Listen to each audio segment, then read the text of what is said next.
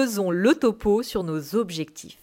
Vous avez des rêves, des objectifs déterminés et vous aimeriez bien évidemment les atteindre. Vous avez peut-être même fait des résolutions en 2023, mais vous rencontrez toujours le même problème. Vous avez du mal à passer à l'action. J'ai personnellement été ce genre de personne. Pendant des années, j'avais des dizaines de projets, mais 70% restaient dans mon esprit.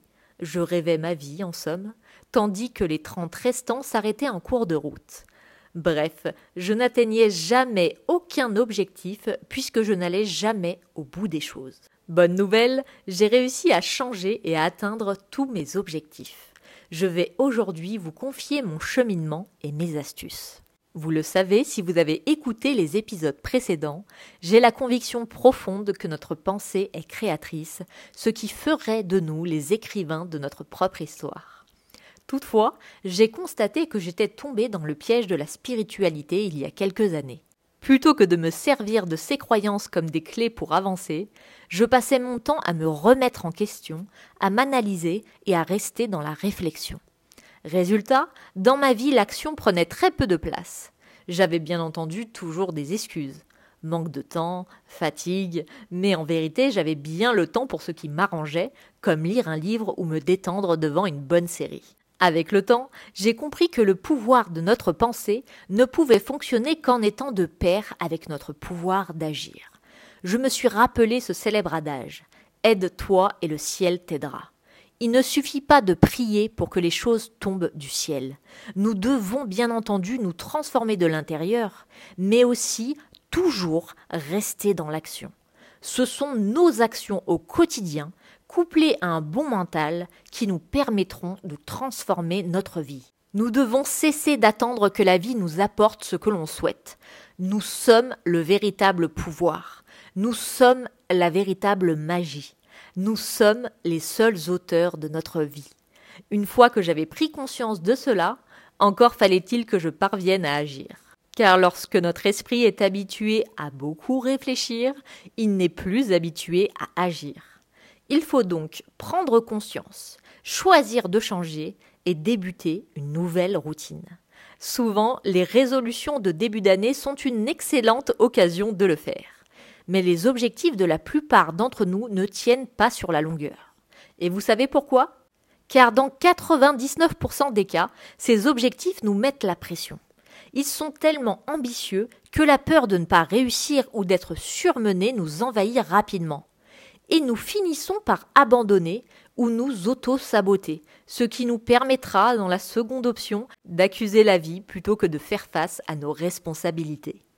J'ai échangé avec beaucoup de personnes qui souhaitaient créer leur entreprise, écrire un livre ou travailler leur mental. Et tous faisaient cette même erreur. Ils se fixaient des objectifs finaux, publier mon livre, lancer mon business, changer mon mental. Mais ces objectifs demandent énormément de travail.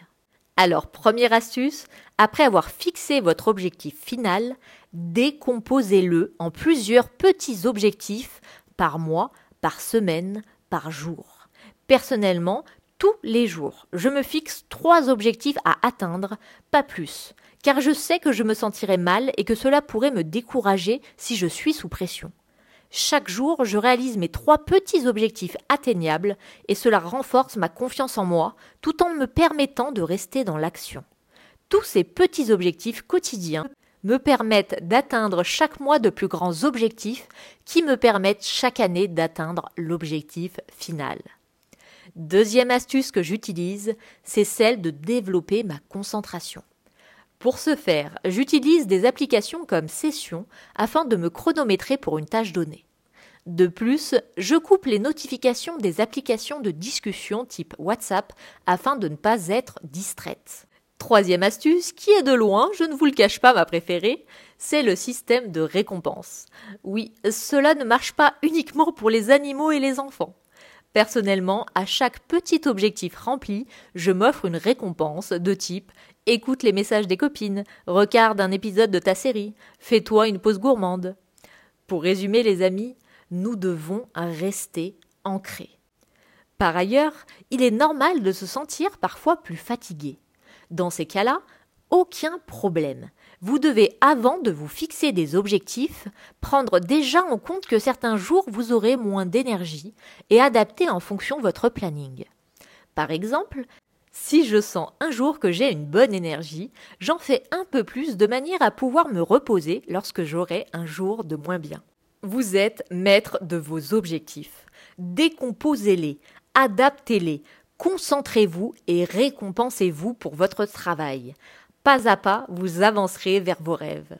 Pour résumer, souvenez-vous que garder les pieds sur terre, même si vous avez la tête dans les nuages, est primordial afin de vous réaliser. Les plus grands rêveurs ne sont pas ceux qui passent leur vie à fantasmer ce qu'ils convoitent, mais ceux qui se donnent les moyens de les réaliser. Et n'oubliez pas, comme tout auteur, vous choisissez la fin de votre histoire, donc oui, vous pouvez gagner si vous le voulez.